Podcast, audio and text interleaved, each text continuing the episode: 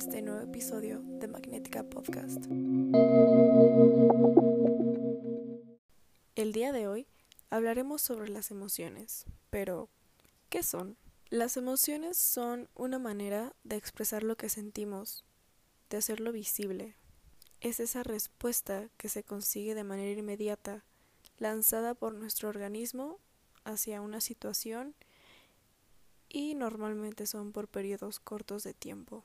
Se debe de saber que existen las emociones primarias y que de ahí se deslindan muchísimas otras.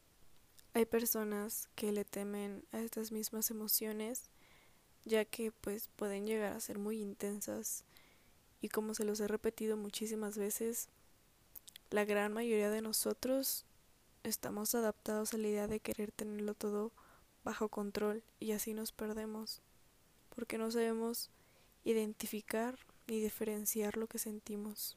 Al igual que hay muchas personas que tienen demasiado control en las emociones, que tienen esa obsesión, hay muchas otras que no saben cómo controlar sus emociones, que no las logran pues dominar un poco más. Bueno, no dominar, más bien sería razonarlas. El chiste es que creo que todos en algún punto de nuestra vida nos hemos encontrado en la situación donde actuamos pues muy impulsivamente, donde no pensamos las cosas y simplemente lo hacemos o sale algo de nuestra boca y ya que lo razonamos, es cuando tal vez a veces llega ese arrepentimiento de por qué hice esto, por qué dije esto, o simplemente son cosas que solamente pasan por la cabeza por el enojo, la frustración de ese mismo instante.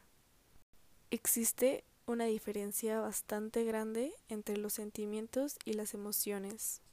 Y es que los sentimientos son mucho más duraderos, pero con una intensidad de expresarlos mucho más baja son como esa representación consciente de la emoción. El primer paso que se debe de tomar para dejar de vivir en una constante guerra con tus emociones es, como siempre les digo también, permitirte sentirlas. Y ya que hayas avanzado con eso, lo que después deberás hacer es aprender a clasificarlas. Debes de ponerle nombre a lo que estás sintiendo en ese momento. Debes de describírtelo a ti mismo. Y así te será más fácil reconocer lo que está pasando. De esa forma, pues obviamente serás mucho más consciente emocionalmente y dejarás de generarte esa continua necesidad de apegarte tanto a la línea emocional perfecta, esa en donde siempre se tiene que tener todo en orden y lo más perfecto posible. Como les dije, sabrán identificar lo que sienten junto con las variedades emocionales como sentimentales que existen. No todos llegamos rápido a este proceso, no todos lo llegamos a lograr. No todos son capaces de soltar ese control obsesivo. No todos tienen interés en conocer más sobre sus emociones y solamente las silencian. Solamente pretenden que no están ahí, pretenden que no existen y pues tratan de actuar como si nada pasara, pero en realidad se están carcomiendo por dentro. No todos aceptan sus emociones y las apapachan. No todos viven en paz con ellas.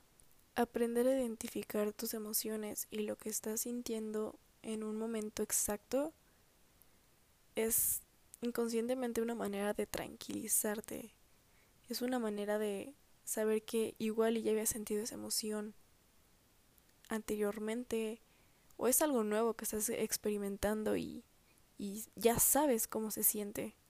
Digo, al final creo que el chiste de todo esto es pues venir a conocernos y venir a experimentar cosas nuevas, revivir ciertos momentos. Pero bueno, esto fue como un pequeño resumen acerca de las emociones y los sentimientos y lo que yo considero que sería ser un poco más consciente emocionalmente. También me parece, pues no sé, muy sorprendente como me ha tocado encontrarme en situaciones donde veo que adultos y, o sea, no son capaces de, de tener más conciencia sobre sus emociones, de, de, de que no las conocen, o sea, realmente no las conocen, no se conocen a ellos. Y es chistoso y a la vez triste porque veo que inclusive hay jóvenes con más conciencia emocional que ellos. Ah, bueno, aparte de que pues igual y fueron creados como con la idea de que pues no le daban mucha importancia a este tipo de temas y pues a mí siempre me ha parecido importante tocarlos porque pues van más allá de porque son cosas que nos conforman y que nos afectan a todos día con día y cosas que pues la verdad son difíciles de tratar. Y pues la verdad es de que no está padre ser criado, ¿no? Vivir en una sociedad donde pues simplemente lo den como por un lado, donde lo invisibilicen. Pero bueno, como les digo, al final creo que cada quien va a trabajar en su persona como quiera, en lo que quiera y en lo que le interese.